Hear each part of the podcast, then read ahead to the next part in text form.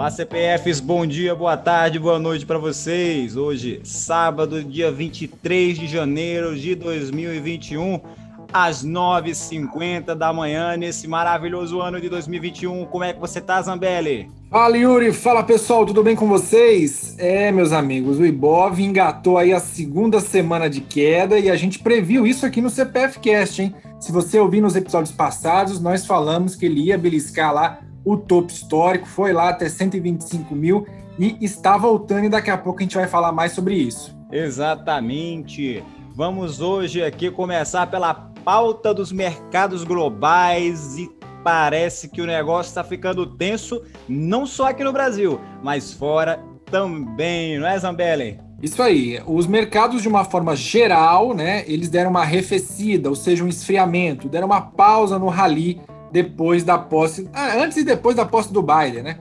Então nós vimos aí, apesar do S&P bater recordes históricos, né? Essa, essa última sexta-feira foi um dia mais tenso nos mercados por conta de algumas notícias aí que impactaram a economia. O Yuri vai falar um pouquinho mais sobre elas. Primeiramente, a descoberta de uma nova cepa no Reino Unido. O que, que seria isso? Uma nova variante do Covidão, né? Ou seja, mais um filhinho com maior transmissibilidade e gravidade que tem um potencial enorme de óbito em relação aos seus antepassados. Ou seja, esse variante ele veio para quebrar as canelas de muita gente, hein, Zambelli? É, a gente tem que tomar cuidado, né? Porque um vírus, quando ele entra em contato com o DNA humano, né, ele sofre a mutação. Tem uma combinação genética ali dos dois, tanto do vírus quanto do ser humano, né? Essa combinação promove modificações na estrutura do vírus. E aí ele pode tanto ficar mais potente quanto menos potente. Né? Em alguns casos aí ela vai ficar mais transmissível sim. E aí nós temos que saber se a vacina vai dar conta, né?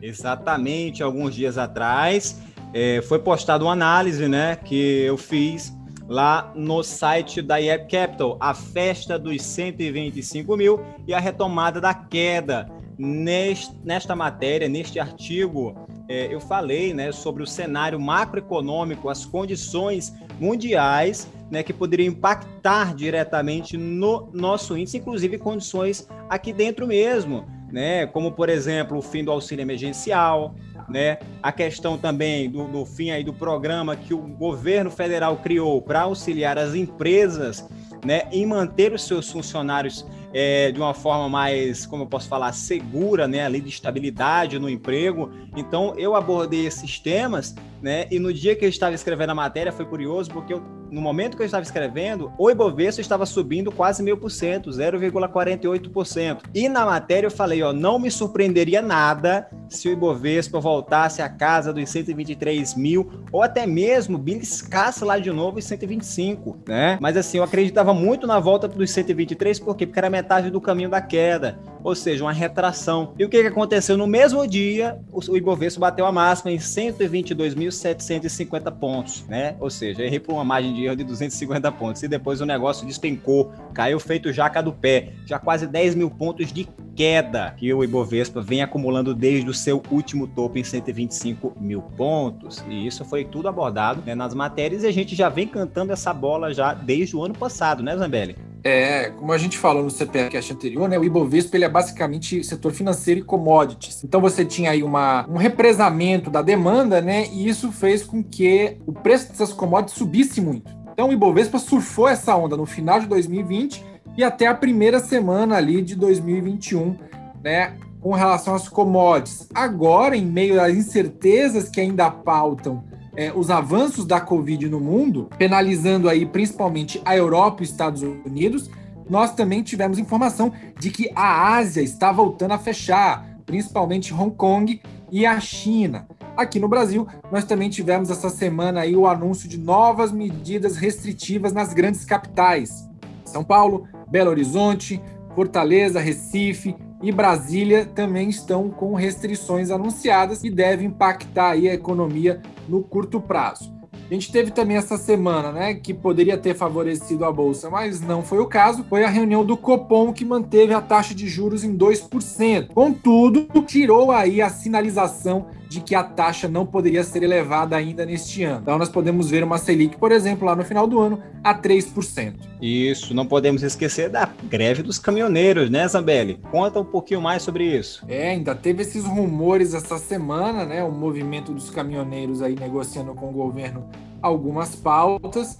A ameaça de greve ficou evidente, né? A greve estava programada aí para o dia 1 de fevereiro, mas aparentemente esse rumor está ficando para trás. Houve avanços aí, como a inclusão dos caminhoneiros no grupo prioritário para vacinação, dentre outras pautas. Embora algumas partes do movimento, sobretudo no sul e no nordeste do país, aprovaram a greve, mas estão aí sendo negociadas ainda algumas nuances para poder evitar que o país entre em colapso como teve lá em 2018, se não me falha a memória, né? Mas fica aqui o aviso já, se houver greve dos caminhoneiros, meu amigo, se preparem para as bolsas beijarem os 90 mil pontos. É isso, pessoal.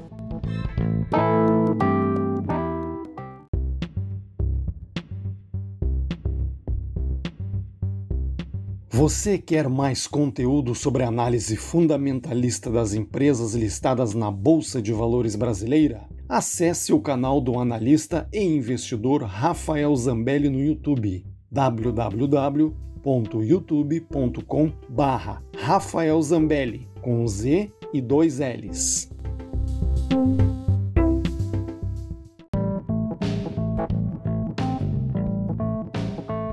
Partindo agora para o segundo bloco, propostas pela Infraco, né, Zambelli? E aí, como é que tá essa questão desse fundo do BTG, a Highline, na disputa bilionária?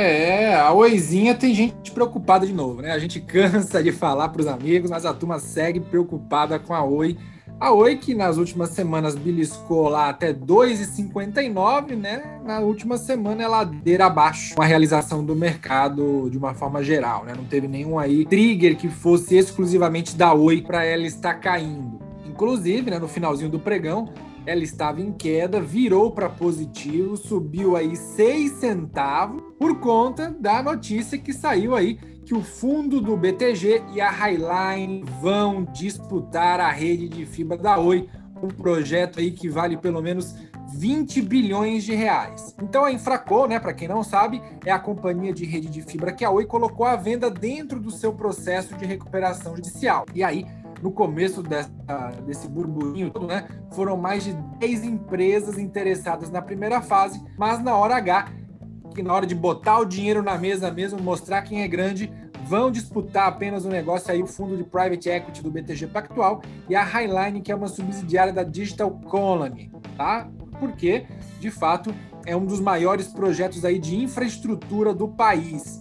E a oferta é de 51% de toda a estrutura da Infracol e o BTG lançou a sua proposta válida até 4 de fevereiro botando pressão na Oi, Yuri. É isso, Brasil. Mais uma notícia aí em relação à Infraco, que nós podemos ter um IPO a caminho, tá? Mas como a gente falou no CPF Cast passado, os acionistas da Oi, é, de certa forma, ainda continuarão né, tendo sua participação dentro da Infraco, tendo em vista que a Oi ela será acionista. Então, tudo que entrar de receita para a Oi, obviamente, também é adicionado como valor dentro da empresa que nós temos ações, né, Zambelli? Então, tudo isso é muito benéfico para todos os acionistas, para quem aí ainda fica com a pulga atrás de orelha, com medo de ter um IPO da Infraco e isso ser prejudicial aos acionistas ou IBR3, mais especificamente. Exatamente. E aí nós temos que. Eu, eu vislumbro que no curto prazo não haverá IPO, tá? Porque o que acontece? Essa estrutura ela vai ter dois donos. Ela vai ter esse dono que vai comprar 51% e na outra parte vai ser a Oi então, a não ser que haja aí um problema de liquidez de curto e médio prazo, eu não vejo, não vislumbro que um IPO aconteça de forma recentemente, tá? Ah, lembrando que essas são as propostas vinculantes que dão é, à empresa vencedora ser chamada aí de stake horse, né? Como meu amigo Zeca aí corrigiu no, no CPF Cash passado, eu falei stakeholder, não é stake horse tá? que é quem tem aí o privilégio de poder cobrir a oferta no leilão. Exatamente.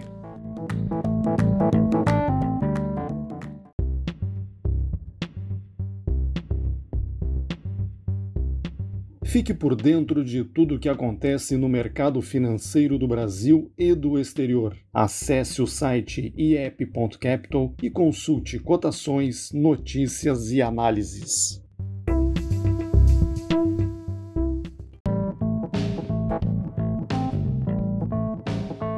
Indo agora para o próximo bloco, Ibovespa rondando o topo histórico. Ainda tem ações baratas? E para responder essa pergunta, meu amigo Zambelli vai trazer aí um compilado para vocês das melhores ações eh, na visão fundamentalista né, que estão com um bom preço para você comprar e rechear sua carteira. Fala, Zambelli. Pessoal, é o seguinte, né? A gente sabe que a análise fundamentalista é uma das vertentes de estudo do mercado financeiro. Lembrando que as ações que eu vou falar aqui não se conferem recomendação de compra ou venda de ativos e sim meramente análise de indicadores fundamentalistas. Lembrando que a responsabilidade de investimento é sua. Vamos lá. Para quem não conhece, nós temos aí alguns parâmetros fundamentalistas que podem dizer o quanto que uma ação está cara ou barata com relação aos lucros que ela obtém nos últimos 12 meses, com relação a tudo que ela tem de patrimônio e também o quanto que ela rentabiliza o seu produto ou serviço, certo? Em tradução livre, né, no caso aí do dicionário fundamentalista, nós estamos falando dos critérios preço sobre lucro, preço sobre valor patrimonial e a margem líquida. Além disso, eu coloquei também aí para eliminar alguns micos, algumas ações aí que já não são muito negociadas, eu coloquei como filtro também uma liquidez média diária de negociação de pelo menos um milhão de reais. A gente sabe que um milhão de reais na Bolsa de Valores não é praticamente nada, mas é um parâmetro que eu estabeleci aqui. E aí, quando a gente faz esse compilado aqui, nós conseguimos encontrar ações que ainda estão baratas do ponto de vista fundamentalista, principalmente aquelas que são negociadas abaixo do seu valor de patrimônio. Então, vou dizer aqui alguma, alguma delas, por exemplo, é, focando primeiro num ranqueamento de preço sobre valor patrimonial, tá bom? Primeira delas, a que está sendo negociada aí a um preço mais baixo com relação ao patrimônio e também correlacionando, lembrando, preço, preço sobre lucro e com a margem líquida, tudo naqueles parâmetros que a gente estabeleceu inicialmente, nós temos a BR Properties, tá? Negociada aí apenas 61% do seu patrimônio, seguida da Eletrobras com 63 e o Banrisul com 66. Depois nós temos o BMG, a Aura Minerals, a CSMG, né, a Companhia de Saneamento do Estado de Minas Gerais, a Copel, o Banco do Brasil, a Sanepar, todas essas aí negociadas abaixo do seu valor patrimonial. Agora nós temos ações que são negociadas um pouquinho acima do seu valor de patrimônio. Lembrando aí que a nossa margem estabeleceu de preço sobre valor patrimonial de até 2, ou seja, duas vezes o seu valor patrimonial. Então nós temos aí a Enalta, a JHSF, a Transmissão Paulista, a Lupar, CESP, Bradesco, Santander, né, a SLC Agro, a Home, M. Branco, Cirela, Itaúsa, Ering e Trisul.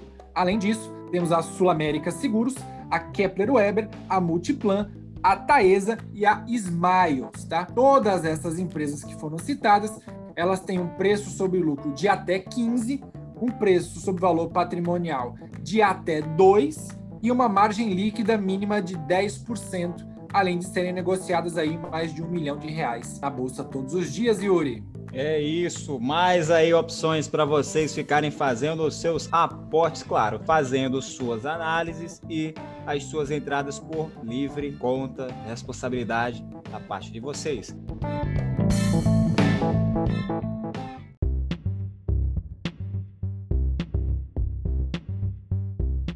Na coluna Fato Relevante do analista e investidor Rafael Zambelli no site iep.capital, você tem acesso às principais notícias emitidas pelas empresas listadas na B3, a Bolsa de Valores brasileira.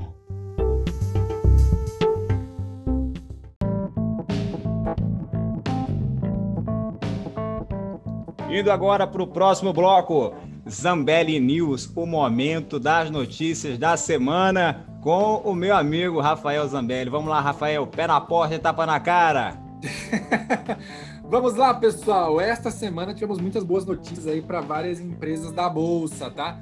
Tudo começou lá na segunda-feira, a Movida anunciando a aquisição da Vox, que é uma locadora de veículos. A transação será de 85 milhões e ela trabalha com segmentos aí em todos os setores, tanto de carga quanto de luxo e também de passeio. A BRF finalizou a aquisição de uma empresa na Arábia Saudita, a Jodi Al Shakira Food Production Factory, para atender o mercado é, muçulmano. A Simpar vai abrir o capital da Vamos, que é uma empresa aí de logística para caminhões e equipamentos agrícolas. Esse capital ia ser aberto no ano passado. A Simpar, que também é a controladora da Movida, deu uma segurada, mas parece que agora vamos para a bolsa, né?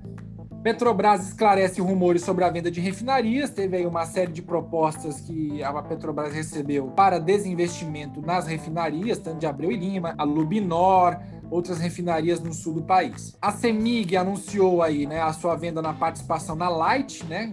Não sei por que, que a Companhia Elétrica de Minas Gerais teria participação na do Rio de Janeiro, né? Vai entender, mas vai anunciar aí esse processo de desinvestimento. A Local Web, ela não para de comprar o pessoal, ela está comprando todo mundo. Dessa vez, ela adquiriu aí a Social Miner. A Apivida fez atualizações sobre a Covid-19 em suas operações, né? Então, ela relatou aí o impacto da pandemia nas operações nas cidades de Manaus, Recife, Fortaleza e Goiânia. Então, o negócio tá um pouco feio lá em Manaus é, e no interior de São Paulo também.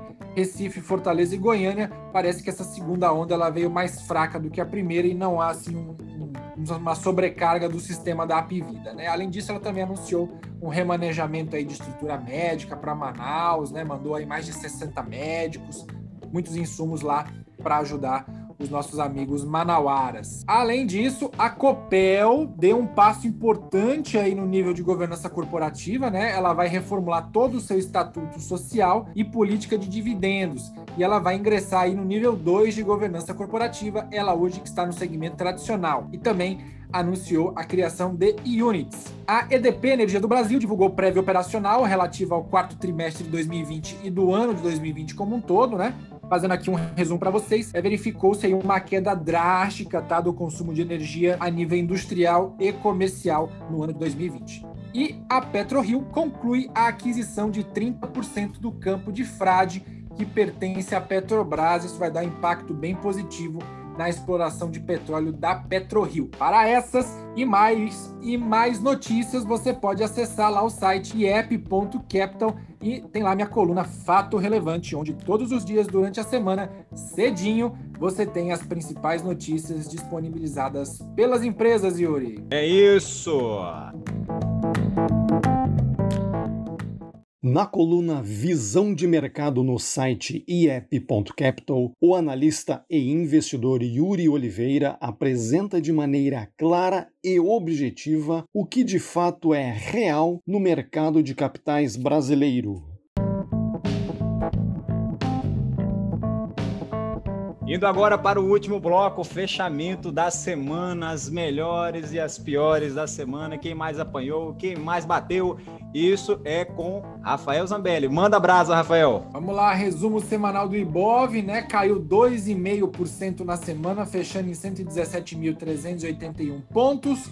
O real também apanhou pra caramba, o dólar subiu aí 3,20%, fechando a R$ 5,47. E pessoal, Presta atenção, hein? O juro DI para janeiro de 31 subiu 43 bips, fechando aí em 8,2%. Olha a alta dos juros aí, tá pressionando a Selic, tá pressionando os mercados, então a renda fixa pode não estar tão morta assim. Vamos agora às ações, tá? Quem mais venceu na semana, né? B2W Digital 9,9%, seguido da Magalu 8,5%, e a TOTS fecha aí o ranking número 3 com 7,2%. Na linha de quem apanhou, temos aí a Eletrobras, sobre os rumores da não privatização, né? Despencou aí 11,6%. A IRB estava sumida, hein? Menos 10,2% para ela. E em terceiro, a Embraer, que despencou 9% na semana, Yuri. É isso. E para vocês verem, pessoal, olha que curioso, né?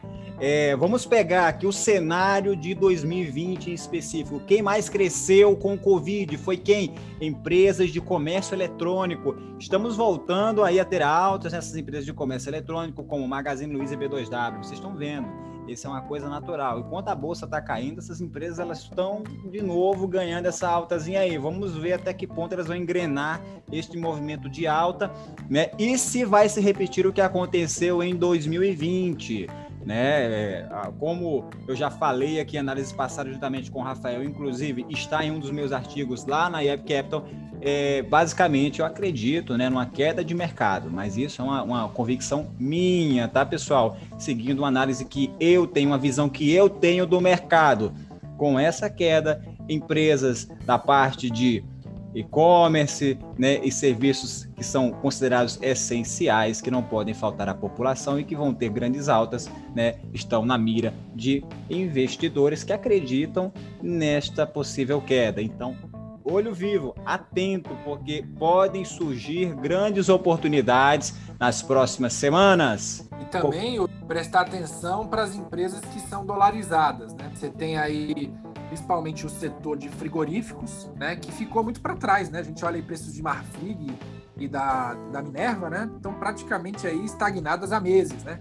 Então, com o dólar, se houver de novo uma crise sistêmica, assim, do ponto de vista é, de, de, fazer com que o dólar volte a patamares acima aí de 5,70, você tem novamente aí os frigoríficos é, podendo bater novos recordes aí de, de lucro líquido é, nos balanços.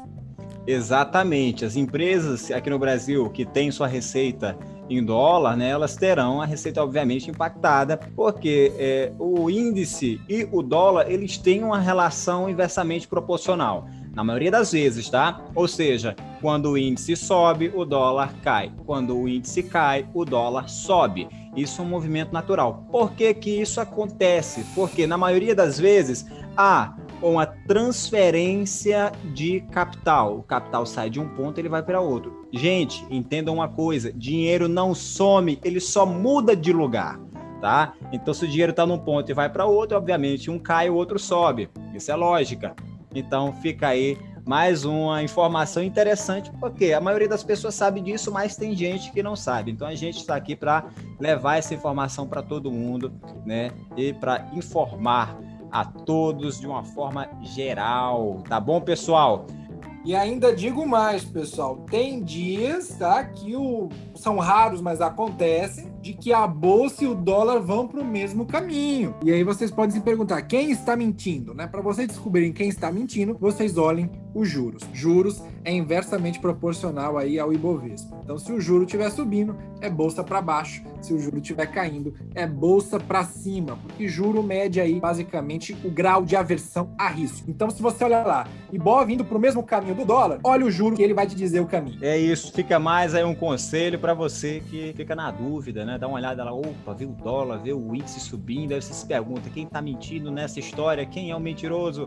E para você tirar essa prova, é só dar uma olhadinha nos juros, como o nosso amigo Zambelli falou.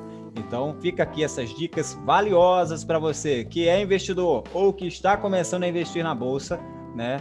É, a gente aí traz sempre boas informações e boas dicas para você continuar sempre fazendo seus aportes de forma inteligente, porque um bom investimento é investimento inteligente e lucro bom é no bolso. É isso, pessoal. Finalizamos hoje mais um episódio do CPF Cast. Fica aqui um grande abraço para todos. Obrigado pela audiência, pela paciência e pela preferência. Até mais, pessoal. Tchau, tchau. Um abraço a todos.